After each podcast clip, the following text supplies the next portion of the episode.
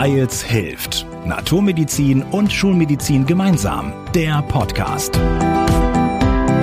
Wir sprechen mit Menschen über Gesundheit, integrative Medizin und Gesundheitspolitik. Hallo, schön, dass du wieder dabei bist. Ich bin Anke Genius. Diesmal spreche ich mit einer beeindruckenden jungen Frau, die mit einer chronischen Erkrankung lebt und eine unglaublich positive Ausstrahlung hat. Vivian Vanessa Wagner. Sie hat ein sehr ehrliches und informatives Buch geschrieben, das vielen anderen Betroffenen Mut machen kann und Hoffnung geben kann. Leben mit Endometriose. Weltweit leiden nach Angaben der Weltgesundheitsorganisation WHO rund 190 Millionen Frauen an dieser Erkrankung, die oft sehr schmerzhaft ist. Ich wünsche dir spannende Erkenntnisse und viel Spaß beim Zuhören. Hallo, liebe Vivian Vanessa Wagner. Ich freue mich sehr, dass wir uns hier treffen. Ich freue mich auch sehr. Vielen, vielen Dank für die Einladung. Ja, sehr gerne. Du hast ja ein ganz spannendes Buch geschrieben, Leben mit Endometriose. Darüber werden wir natürlich auch sprechen. Und es sind ganz viele Fragen aus unserer Community an dich gekommen. Das heißt, es sind auch sehr, sehr viele Fragen zu diesem Krankheitsbild gekommen und auch zu deiner reichhaltigen Erfahrung. Wie geht es dir denn? Das ist erstmal die wichtige Frage vorab. Es ist sehr lieb, dass du mich das fragst. Das ist eine sehr schöne Frage zum Einstieg. Also mir geht es momentan wirklich gut. Ich kann mich wirklich nicht beklagen. Ich glaube, ich habe momentan eine sehr, sehr gute Phase. Ja, mhm. mir geht es gut. Das habe ich schon sehr, sehr lange nicht gesagt, aber ja. Auch schön. So Wenn du sagst, du hast eine sehr, sehr gute Phase, dann klingt so ein ganz klein bisschen immer mit, es kann auch wieder anders kommen. Also du kennst es auch anders. Ich kenne es definitiv anders. Die Endometriose kann sehr, sehr wechselhaft sein, weshalb ich natürlich auch ja, anstrengendere Phasen, schmerzhaftere Phasen kenne. Umso mehr schätze ich natürlich die guten Phasen, wenn es mir dann wirklich gut geht. Wie erklärst du denn auch Menschen in deinem Buch die Endometriose? Du bist ja nun absolute Expertin geworden. ja, also ich versuche das immer so einfach wie möglich zu erklären, wobei einfach und Endometriose ja immer irgendwie nicht so zusammenpassen. Aber man kann das kurz und knapp sagen, dass Endometriose Gewebe ist, welches der Gebärmutterschleimhaut ähnelt. Und dieses Gewebe kann sich im ganzen Körper ansiedeln, auch an Organen, also an Stellen, wo man dieses Gewebe wirklich überhaupt nicht haben möchte. Und das kann dann wirklich halt zu diesen ganzen Beschwerden und Schmerzen führen. Die Symptome sind natürlich komplett individuell, komplett unterschiedlich. Es gibt Betroffene, die haben gar keine Symptome und es gibt wiederum Betroffene, die sehr, sehr starke Schmerzen haben. Du hast jetzt gerade von der Gebärmutter gesprochen und in der Regel wird auch diese Erkrankung immer mit Frauen in Verbindung gebracht. Muss ich gestehen, habe ich auch gemacht, aber ich habe durch dich gelernt, nein, Endometriose kann auch Männer betreffen. Richtig, genau. Also es ist keine reine Frauenerkrankung mehr, denn streng genommen hat Endometriose gar nichts mit der Gebärmutter zu tun. Wie gesagt, es handelt sich hier um Gewebe, welches der Gebärmutterschleimhaut ähnelt. Also es hat wirklich überhaupt nichts mit der Gebärmutter zu tun, weshalb natürlich alle Menschen theoretisch daran erkranken können und nicht nur Frauen. Und es gibt Einzelfälle, da sind halt auch Männer daran erkrankt. Da gibt es Studien zu.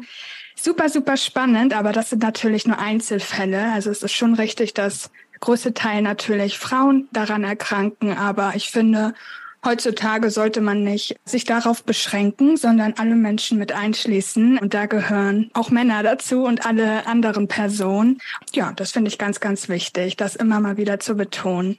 Es kam auch die Frage aus der Community, wie du eigentlich gemerkt hast, dass du Endometriose hast. Mhm, ich habe mit zwölf Jahren meine erste Periode bekommen und da hat es tatsächlich schon angefangen. Also damals habe ich meine ersten Beschwerden und Schmerzen zu spüren bekommen. Ich bin damals schon während meiner Periode in Ohnmacht gefallen, hatte ganz, ganz dolle Unterleibschmerzen und ich wusste einfach nicht, was los ist. Und damals habe ich halt schon gemerkt, so irgendwas stimmt hier nicht. Meine Freundinnen, die haben das alle nicht. Also denen geht's nicht so schlecht während der Periode. Warum geht es mir so schlecht? Und ja, damals hat mich meine Mama dann natürlich zu meiner ersten Frauenärztin geschleppt, sag ich mal, weil sie natürlich auch komplett hilflos war, weil sie das auch gar nicht kannte. Und ja, da hat natürlich mein Ärztemarathon begonnen. Die Ärztin hat gesagt, es ist alles normal, ist alles gut. Und so hat sich das mein ganzes Leben leider auch so durchgezogen, wie so ein roter Faden. Das heißt, mhm. du hast dich dann auch noch unnormal damit gefühlt, weil alle dann oh ja. Experten zu dir gesagt haben, das ist doch normal. Und Richtig, dann hast du dich wahrscheinlich noch schlechter damit gefühlt, ne? Ich habe mich wirklich viel, viel schlechter damit gefühlt und habe auch selbst an mir gezweifelt. Ich habe gedacht, oh Gott, vielleicht bin ich wirklich zu empfindlich oder vielleicht bilde ich mir das doch alles nur ein. Hab mir natürlich auch diese Gedanken gemacht, wenn jeder zu mir sagt, Vivian, das ist völlig normal, das ist gar nicht so schlimm, was du hier beschreibst. Das gehört zum Frausein einfach dazu. Natürlich habe ich gezweifelt an mir selbst und heute bin ich natürlich viel, viel schlauer, bin natürlich älter geworden und weiß, oh Gott, ich lebe in meinem Körper, ich weiß, das ist alles nicht so in Ordnung und ich hatte die ganze Zeit recht. Das hat sich ja dann nachher auch natürlich bestätigt, aber in diesen Momenten habe ich sehr, sehr häufig gezweifelt an mhm. mir und meinem Körper. Ja. Diese Frage stellt sich auch Anna aus der Community. Wieso dauert es eigentlich im Schnitt immer noch mehrere Jahre bis zur Diagnose? Mm, das ist auch eine sehr gute Frage. Ich denke, das liegt wirklich ganz einfach daran, dass Periode allgemein, alles was damit zu tun hat, immer noch ein ganz, ganz häufiges Tabuthema ist und dass in der Gesellschaft es einfach verankert ist, dass Schmerzen während der Periode einfach dazugehören. Und bei den Ärztinnen ist das, glaube ich, auch oft die Unwissenheit, würde ich sagen, wobei ich denen natürlich nichts unterstellen möchte, aber ich denke, dass die ihre Kompetenzen irgendwie anders natürlich einsetzen als auf Frauen, die Periodschmerzen haben. Das sind meine persönlichen Erfahrungen. Das habe ich leider selbst so erfahren. Und ja, ich denke einfach, dass das an der Gesellschaft liegt, dass immer wieder gesagt wird, das ist normal, das gehört einfach dazu. Und wenn wir als Betroffene dann beim Arzt sitzen und sagen, ah, ich habe wirklich starke Schmerzen und oftmals trauen wir uns vielleicht auch gar nicht so richtig zu sagen, was wir noch alles haben, ja, was für weitere Beschwerden haben, wenn Darmbeschwerden dazukommen, wenn Inkontinenz dazukommt. Vielleicht ist das alles auch immer noch so ein bisschen schambehaftet, Schmerzen beim Geschlechtsverkehr. Und es ist natürlich super schwierig zu beantworten, aber ich denke, es liegt halt auch zusätzlich noch an der Zeit von Ärztinnen, die einfach nicht zur Verfügung steht. Die Ärztinnen können einfach nicht so viel Zeit für uns aufbringen und ein großes Ärztegespräch über Endometriose mit uns führen, weil sie dafür auch nicht bezahlt werden. Das ist auch leider ein ganz, ganz großer Punkt. Da sprichst du einen sehr wunden Punkt an, das stimmt. Nun hast du ja enorm für dein Buch recherchiert. Das ist ja ein Fundus. Also allen Betroffenen kann man das nur empfehlen und Gynäkologinnen und Gynäkologen würde ich es auch empfehlen. Also es ist wirklich toll, was du da alles geschrieben hast. Großes Kompliment. Vivian. Vielen Dank, das ist super lieb von dir. Ja, also wie lange hast du daran gearbeitet? Wie hast du da recherchiert? Der ganze Prozess hat ungefähr eineinhalb Jahre bis zwei Jahre gedauert, bis das Buch dann wirklich fertig war. Und ich hatte dieses Buchprojekt schon ganz, ganz lange in meinem Kopf. Aber ich habe gedacht, ich werde niemals ein Buch schreiben. Und dann auf einmal ist natürlich die E-Mail von meinem Verlag in meinem E-Mail-Fach gelandet. Und da wurde ich wirklich gefragt, ob ich halt ein Buchprojekt starten möchte. Und ich habe sofort zugesagt und habe angefangen zu schreiben. Und der ganze Prozess war super schön, super emotional. Ich durfte ganz, ganz viel lernen, aber es hat wirklich fast zwei Jahre gedauert, bis das Buchprojekt wirklich fertiggestellt war, weil das wirklich viel, viel Zeit braucht. Das glaube ich sofort. Ja. Mhm. Und ich wollte da natürlich noch alles irgendwie unterbringen und das Recherchieren hat natürlich auch super lange gedauert, aber ich denke, es hat sich auf jeden Fall gelohnt. Du hast gerade geschrieben, es war auch zum Teil sehr emotional, dieses Buch zu schreiben. Also eine Stelle hat mich auch sehr tief berührt. Da hast du einen ganz persönlichen Brief geschrieben in deinem Buch an dein ungeborenes Kind. Richtig. Ich habe einen Brief geschrieben an mein Wunschkind. Mhm. Auch das ist für mich wirklich das emotionalste Kapitel in meinem Buch. Aber ich wollte das unbedingt machen, weil das für mich auch, glaube ich, ein ja, eine Art Verarbeitungsprozess war für mich selbst einfach. Ich war schon immer ein Mensch, der lieber seine Worte aufgeschrieben hat, als sie zu sagen. Und mir hat das unglaublich gut getan, das alles einfach mal loszulassen, das rauszulassen. Und ich denke, das ist auch eine tolle Möglichkeit für andere Betroffene, das vielleicht auch umzusetzen und einen Brief an das Wunschkind oder an euer Wunschkind zu schreiben. Also es tut wirklich unglaublich gut.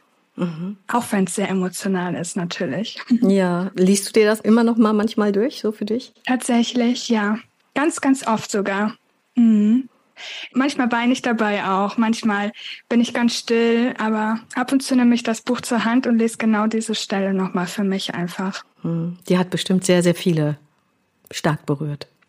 Ja, ich hoffe, ich weiß es nicht, aber ich denke ja. doch ein paar, vor allem diejenigen, die natürlich auch mit diesen Ängsten zu kämpfen haben. Das denke ich auch, ja. Du hast ja ganz viel, also auch von der Diagnostik, von alternativen Therapiemethoden, von deinen Erfahrungen. Du hast ganz viel drin in deinem Buch, also auch von Vitaminen und auch aus diesem Bereich kommen Fragen aus der Community. Zunächst mal eine Frage zur Diagnostik. Da möchte jemand wissen, muss man denn eigentlich dazu eine Operation machen oder geht das über eine Bauchspiegelung? Wie läuft das eigentlich?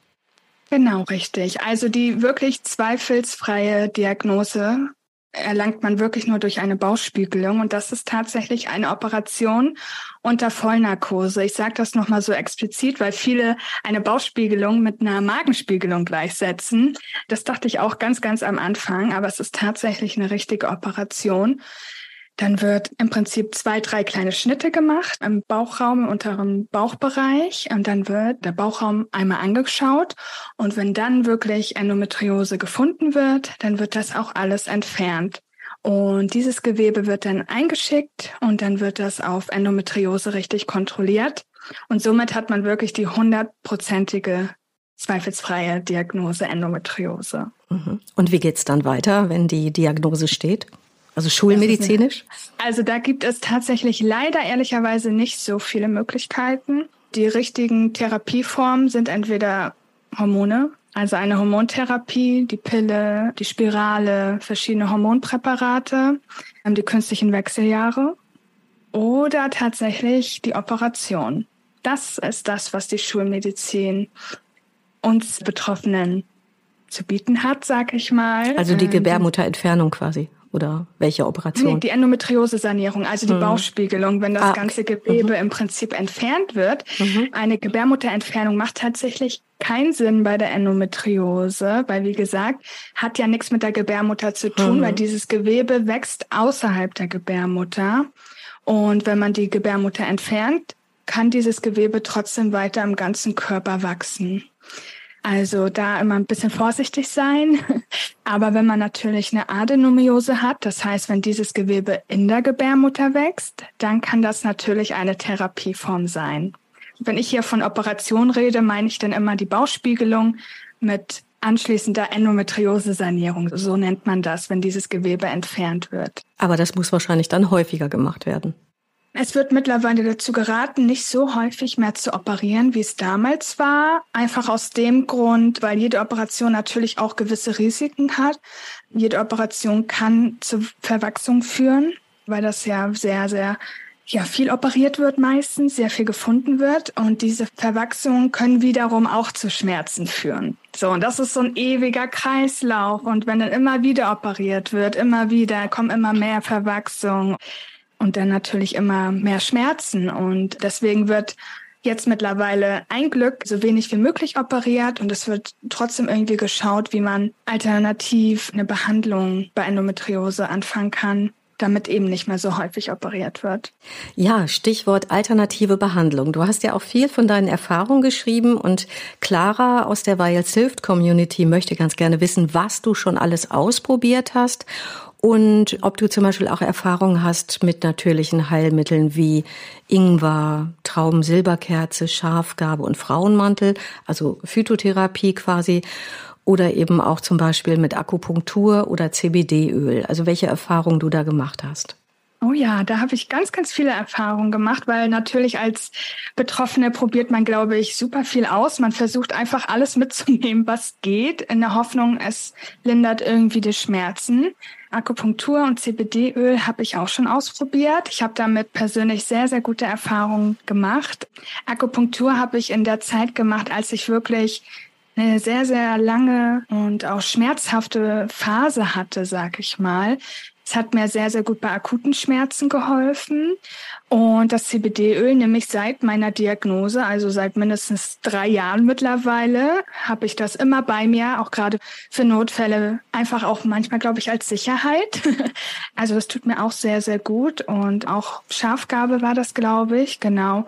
Habe ich auch eine ganze Zeit lang immer als Tee tatsächlich getrunken, auch mit Ingwer. Also ich habe verschiedene Frauenkräuter, sag ich mal, aufgebrüht als Tee und habe das jeden Tag getrunken und mir hat das auch sehr, sehr gut getan. Mhm. Also alternative Medizin bin ich immer ein ganz, ganz großer Fan von. Ja, wenn man dafür offen ist, kann man, glaube ich, ganz, ganz viel ausprobieren. Okay, und deine Erfahrungen, wie gesagt, sind ja auch in dem Buch. Eve aus der Community möchte ganz gern auch noch mal wissen, was du durch die Endometriose für dich vielleicht auch gelernt hast, was dir diese Krankheit vielleicht auch beigebracht hat. Ja, da habe ich, glaube ich, ganz, ganz viel gelernt. Das Erste ist definitiv, dass ich meinem Körper vertraue und auf ihn höre. Dass egal, was jemand anderes sagt, ich weiß, wenn irgendwas nicht mit mir stimmt. Und ich einfach mittlerweile für mich auch einstehen kann. Das konnte ich sehr, sehr lange nicht. Und das habe ich durch die Diagnose, durch die Erkrankung wirklich gelernt, dass ich auch mal bei Ärztinnen auf den Tisch hauen kann. Das muss man leider vielleicht auch manchmal, auch wenn es unangenehm ist. Aber es ist ganz wichtig, dass man für sich einsteht und das muss ich halt wirklich lernen. Und ja, ansonsten habe ich ganz, ganz viele tolle neue Freundinnen kennengelernt. Ich habe meine beste Freundin durch die Erkrankung kennengelernt. Dafür bin ich auch sehr dankbar. Und hätte ich die Erkrankung nicht gehabt, hätte ich, glaube ich, ganz, ganz viele positive Momente in meinem Leben gar nicht wahrgenommen. Ich leite jetzt eine Selbsthilfegruppe, habe da immer ganz, ganz viel Austausch mit anderen Betroffenen und das hätte ich alles nicht gehabt, wenn ich diese Erkrankung irgendwie ja nicht gehabt hätte und habe einfach ganz, ganz viel Positives doch noch daraus ziehen können. Toll. Ist es auch sehr spannend, was Lena dazu fragt. Sie möchte nämlich gerne wissen, würdest du gegebenenfalls dein Leben mit einer anderen gesunden Person tauschen wollen, wenn du könntest? Das ist eine sehr spannende, spannende Frage. Frage ne? ja. Mhm. Also in gewissen Lebenslagen definitiv. Aber ich glaube, ich bin mittlerweile mit meiner Endometriose ein ganz gutes Team. Es ist okay, wie es ist. Aber es gibt natürlich, ja, Momente in meinem Leben, wie beispielsweise halt der Kinderwunsch, wo ich doch gerne wirklich gesund wäre und ja, dass ich einfach keine Angst haben muss, dass ich irgendwann keine Kinder bekommen kann. Das wäre, glaube ich, der einzige Grund, warum ich wirklich vielleicht mal tauschen möchte. Aber ansonsten ist es in Ordnung, so wie es ist. Und ich habe das Beste draus gemacht und ich kann mir mittlerweile auch gar nicht ein anderes Leben mehr vorstellen, weil alles, was ich jetzt so mache, mein ganzer Alltag ist auf das Leben mit Endometriose tatsächlich ausgelegt. Und ich habe einen tollen Partner zur Unterstützung und ich glaube, auch durch die Erkrankung sind wir ganz, ganz eng miteinander geworden und das hat uns noch mehr zusammengeschweißt. Von daher, ja, Ab und zu würde ich tauschen, aber mittlerweile ist es okay. Wie es ist. Nicht insgesamt, ja. Genau. Spannend, wenn du sagst, wir sind ein Team, ne? Meine Erkrankung und ich, ja. ja. Bianca macht sich da auch ihre Gedanken. Sie sagte mich, wie schaffst du es eigentlich, deine Erkrankung mit so viel Akzeptanz anzunehmen? Also anzunehmen, oh. was sich verändert hat. Genau, Akzeptanz ist ein ganz, ganz großes Stichwort. Ich glaube, dadurch, dass ich wirklich so lange auf meine Diagnose gewartet habe und so lange gehofft habe, dass mich jemand ernst nimmt, habe ich gar nicht so viel Angst vor dieser Akzeptanz gehabt oder vor der Erkrankung. Denn als ich die Diagnose bekommen habe, habe ich geweint, aber halt vor Freude, weil ich einfach so erleichtert war, dass es was gefunden worden ist, mhm. dass ich mir die Schmerzen all die Jahre nicht eingebildet habe. Also dieses Thema Akzeptanz, damit hatte ich ehrlicherweise nie richtig Probleme gehabt.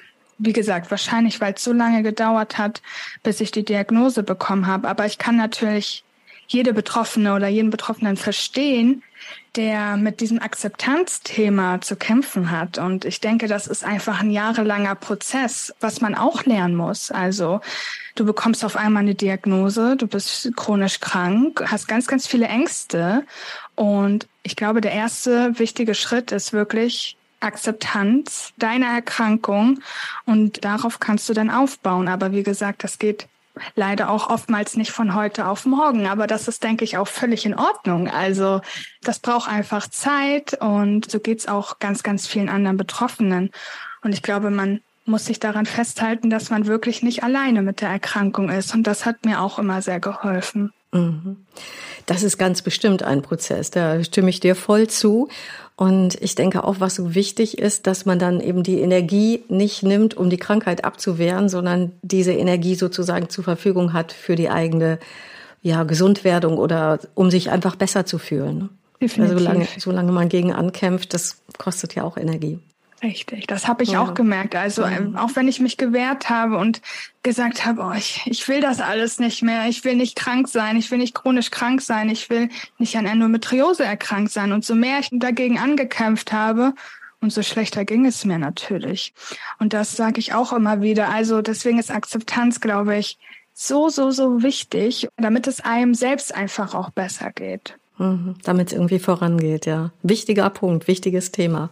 Vielleicht wäre das auch schon so in der Richtung der Frage, was würdest du denn eigentlich Menschen empfehlen, die vermuten, dass sie an Endometriose erkrankt sind? Wie sollten die am besten vorgehen?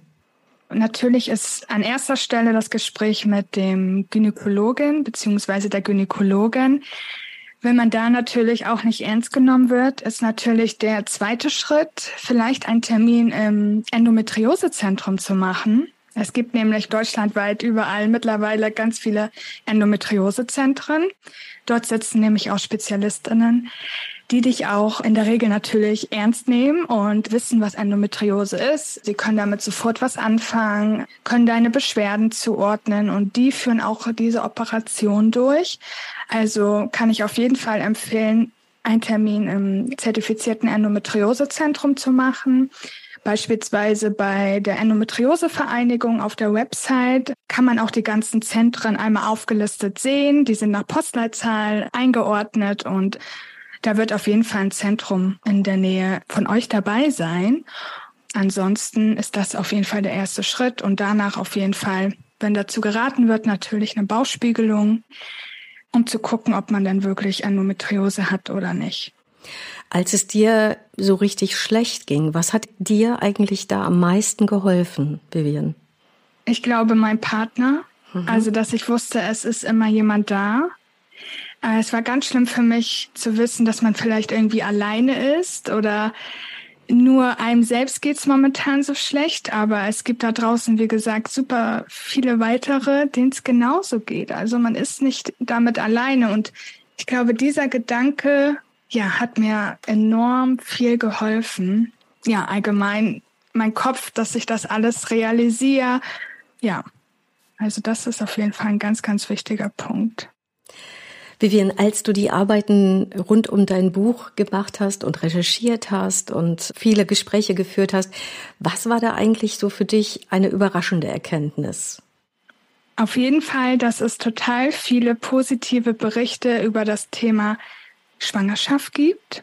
Weil wenn man Endometriose hört, denkt man sofort immer, man kann keine Kinder bekommen. Mhm. Aber es gibt da draußen so viele Betroffene, die einfach ein Wunder auf die Welt bekommen haben, trotz Endometriose, trotz Adenomiose, trotz Unfruchtbarkeit. Und es gibt diese Wunder da draußen. Und das hat mich total bestärkt und das war mir halt zuvor auch nicht so doll bewusst, wie es mir in diesem Schreibprozess oder in dem Austausch mit anderen Betroffenen bewusst wurde. Aber auch das komplette Gegenteil, also Betroffene, die keine Kinder haben wollen, die sich die Gebärmutter entfernen lassen wollen, die sich sterilisieren wollen. Also genau dieses Umgekehrte, also dieser krasse Gegensatz. Also das fand ich schon Wahnsinn, aber das hat mir dann auch wieder aufgezeigt, wie unterschiedlich die Endometriose ist, wie unterschiedlich die Betroffenen sind und wie unterschiedlich sich die Endometriose wirklich äußern kann. Und da durfte ich super viel lernen und es war total spannend auch, ja, mit so vielen Betroffenen zu reden und sich auszutauschen, weil jeder wirklich so eine individuelle Geschichte hat. Nochmal ein ganz anderes Thema, wenn man an einer chronischen Erkrankung leidet und vielleicht ja dann auch nicht voll berufstätig sein kann, ja auch dadurch eingeschränkt ist. Wie ist das eigentlich im Leben mit Endometriose? Bekommst du da finanzielle Unterstützung? Kannst du überhaupt voll arbeiten? Wie ist das bei dir? Ich kann tatsächlich nicht mehr voll arbeiten. Ich habe auch tatsächlich einen Schwerbehindertenausweis. Ich habe einen Grad der Behinderung von 50 durch meine Endometriose erhalten. ja, mir wurde leider auch bescheinigt, dass ich normalerweise nicht mehr als drei Stunden am Tag arbeiten darf durch die Endometriose, weil die mich, wenn ich ehrlich zu mir bin, doch immer mal wieder natürlich enorm körperlich einschränken kann. Dieses lange Sitzen zum Beispiel fällt mir super doll schwer mich zu konzentrieren. Also sind ganz viele Aspekte, die da mit reinspielen. Und es ist natürlich überhaupt nicht schön. Es ist super einschränkend und vor allem, wenn man auch noch jung ist. Ich bin 27 und ich kann nicht mehr richtig voll arbeiten, so wie ich es früher getan habe, ganz normal wie jeder andere. Und dann stellt man sich natürlich ganz, ganz viele Fragen. Warum gerade ich? Warum ist das so? Aber ich möchte doch viel mehr arbeiten. Aber ich glaube, es ist wichtig, dass man für sich selbst wieder ja für sich einsteht und sich das bewusst wird, dass das ja für einen selbst besser so ist in diesem Moment. Und es muss ja auch nicht für immer sein. Also es kann ja sein, dass es einem wieder sehr, sehr gut geht, man doch wieder mehr Kraft hat, wieder mehr arbeiten kann.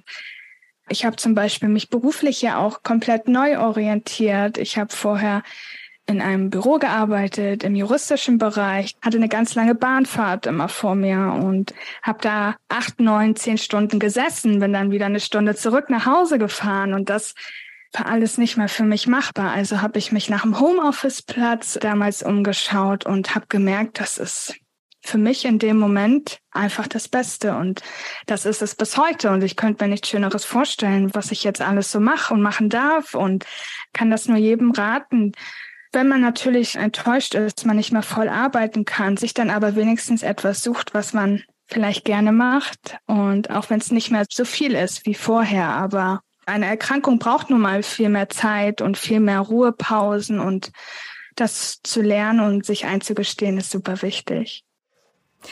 Manche haben ja vielleicht auch so eine gewisse Hemmschwelle, so einen Schwerbehindertenausweis zu beantragen. Aber es ist ja wirklich wichtig, ne, damit man eben auch finanziell klarkommen kann. Richtig. Also es ist total wichtig, das zu machen. Ich wollte das am Anfang auch nicht, natürlich.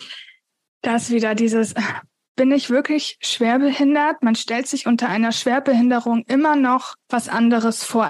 Wenn man mich jetzt sieht, sieht man mir ja wahrscheinlich nicht auf den ersten Blick an, dass ich schwerbehindert bin. Das muss man ganz offen und ehrlich sagen. Aber man darf die Endometriose und auch die Adenomiose nicht unterschätzen. Und das ist nochmal eine chronische Erkrankung, die massive Einschränkungen im Alltag mit sich bringen kann. Also ich kann manchmal nicht mal mehr Staubsaugen und ich kann manchmal meinen Haushalt nicht machen, weil es ja, weil ich das einfach nicht kann, weil ich das körperlich nicht schaffe. Und das sind massive Einschränkungen im Alltag. Und ich kann auf jeden Fall jedem nur raten, wenn man wirklich mit solchen Einschränkungen im Alltag leben muss, solch einen Ausweis zu beantragen es hat an sich eigentlich nur Vorteile, auch eine gewisse Absicherung. Wenn man berufstätig ist, hat man auch noch fünf Tage mehr Urlaub. also es hat sehr, sehr viele Vorteile in dem Sinne und ist für einen selbst auch einfach noch eine Absicherung. Gerade wenn es auch dann nachher in Richtung Rente geht, Frührente, Erwerbsminderungsrente, also das ja, ja, das sind Themen, mit denen will man sich eigentlich mit 27 noch gar nicht so beschäftigen, mhm. ne? aber ist gezwungen Absolut dazu. Nicht das man zu tun. ist es, genau. Aber es ist auch in Ordnung. Also man darf, glaube ich, nicht denken, dass das mit 27 oder jünger nicht möglich ist oder ja, man denkt, wenn man auch Rente hört, ach Gott, oh Gott, das ist ja ganz schlimm. Ganz wie, weit weg. Mit, ja, wie kann man mit 27 in Rente gehen? Also, aber es geht und manchmal geht's halt auch wirklich nicht anders. Und das ist in Ordnung. Mhm. Das ist einfach in Ordnung. Und das sollte auch bei der Gesellschaft so ankommen, dass man dafür nicht verurteilt wird oder dass man als faul abgestempelt wird oder man hat keine Lust zu arbeiten. Also ich glaube, ich kann für den Großteil der Betroffenen sprechen. Also wir würden, glaube ich, viel lieber mehr arbeiten als alles andere, aber wir können es halt einfach nicht. Vivian, du sprichst ganz offen, das finde ich auch sehr faszinierend, vor allem auch deine so positive Ausstrahlung dabei. Also ich kann mir vorstellen, dass du da ja wirklich schon heftigstes durchgemacht hast, vor allem dieses ja, so heftige Schmerzen zu haben und sich da nicht ernst genommen zu fühlen dabei. Also das muss ja so ein schlimmes, erniedrigendes Gefühl gewesen sein für dich. Wie schaffst du es dann eben, da heute so zu strahlen und so positiv nach außen zu gehen? Wie schaffst du das? Sehr lieb, dass du das sagst. Ich habe einfach gemerkt, dass wenn ich alles so negativ sehe und die Negativität in mich hineinfresse, geht's mir einfach nicht besser. Und ich habe die Endometriose wahrscheinlich für immer. und es ist in Ordnung. Ich habe es einfach akzeptiert und ich kann es nun mal nicht ändern. Also dass ich das eingesehen habe, dass ich diese Erkrankung in diesem Moment einfach nicht ändern kann. Ja, hat mir einfach geholfen, da irgendwie das Beste draus zu machen. Und es bringt mir einfach nichts, wenn ich mich zu Hause einschließe, mich nur verkrieche und mich zurückziehe und nur weine oder wie auch immer. Also ich habe einfach gemerkt, ich möchte einfach trotzdem das Beste daraus ziehen und das Beste daraus machen und habe dann irgendwann auch gemerkt, dass es halt, wie gesagt, auch anderen so geht und möchte den anderen auch Mut machen. Und das ist meine absolute Herzensangelegenheit, alles, was ich so mache und machen darf. Und das gibt mir alles sehr viel Kraft und auch Hoffnung. Und ich habe auch irgendwann die Hoffnung, dass es mit der Endometriose besser wird, dass es vielleicht in ein paar Jahren mehr Forschungsergebnisse gibt, vielleicht mehr Therapieformen. Also wer weiß, was in fünf Jahren ist, was in zehn Jahren ist. Und ich denke, man sollte niemals die Hoffnung verlieren. Und das habe ich für mich einfach eingesehen. Ganz tief verinnerlicht. Ja. Mhm. Vivian, was würdest du sagen, was ist für dich persönlich eigentlich so dein wichtigster Gesundheitstipp? Oh ja, das ist auch eine sehr gute Frage. Das sind super Fragen. Das wollte ich noch einmal anmerken. Mhm, Dankeschön. ähm, also mein wichtigster Gesundheitstipp ist auf jeden Fall, auf seinen Körper zu hören und vor allem wenn man merkt, man kann nicht mehr sich auch wirklich diese Pause zu gönnen, dass man sagt oder lernt auch mal Nein zu sagen. Nein, ich kann jetzt nicht mehr arbeiten. Nein, ich kann jetzt nicht mehr abends noch ausgehen, sondern ich bleib jetzt auf den Samstag zu Hause, weil mein Körper das einfach so braucht. Und ich denke, dass man auf seinen Körper hören muss, ist auf jeden Fall das Aller, Allerwichtigste. Dann danke ich dir nochmal ganz, ganz herzlich, Vivian, für deine Offenheit, für dein Mutmachen und für dieses tolle Gespräch. Alles Gute für dich weiterhin. Ich danke dir. Vielen, vielen Dank für die Einladung. Es war ein super, super schönes Gespräch. Ja, danke schön.